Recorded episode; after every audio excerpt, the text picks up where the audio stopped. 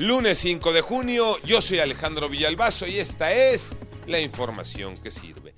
México vivió dos momentos que podrían ser definitorios. El primero en el Estado de México, donde Morena y Delfina Gómez acabaron con 94 años de gobiernos priistas. Fue el fin del grupo Atlacomulco y para muchos el surgimiento del grupo Texcoco. El segundo momento en Coahuila.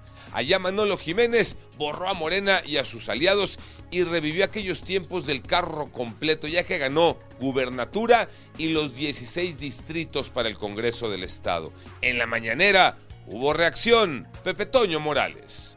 Gracias Alejandro, efectivamente fue tiempo de respuestas aquí en Palacio Nacional y el presidente habló de su postura con relación al proceso electoral del día de ayer. Dijo que no se ha reunido con los candidatos, habrá tiempo para eso, pero felicitó a quienes participaron, a quienes salieron a ejercer su voto, por supuesto también a los candidatos que llevan hasta este momento la delantera. Pero lo más importante, dijo, es afianzar la democracia con miras ya al proceso electoral del 2024, del próximo año. Todos lo vemos y lo sufrimos, aunque insistan en decirnos lo contrario. La gasolina en México no es cara, es carísima. Iñaki Manero. Gracias Alex. De ninguna forma estamos exagerando al decirte que el precio de la gasolina mexicana es uno de los más caros en América Latina. Y ahí te van los argumentos.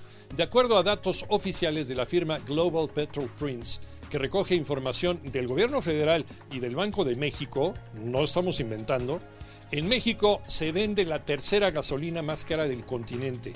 Al cierre de mayo, el precio promedio de la gasolina fue de 24.16 pesos por litro. Solo Uruguay y Chile nos superan en precio, pero la gasolina en México es más cara que en Colombia, Ecuador, Estados Unidos y Canadá.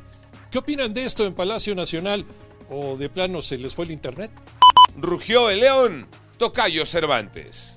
Así es, Tocayo. El Leones se quedó con el campeonato de la Conca Champions. Tras vencer a Los Ángeles, equipo de la MLS, donde juega el delantero mexicano Carlos Vela, tres goles a uno en el global. Con ello están consiguiendo su primer título internacional y representarán al área de CONCACAF en la próxima Copa Mundial de Clubes a celebrarse en el mes de diciembre en Arabia Saudita.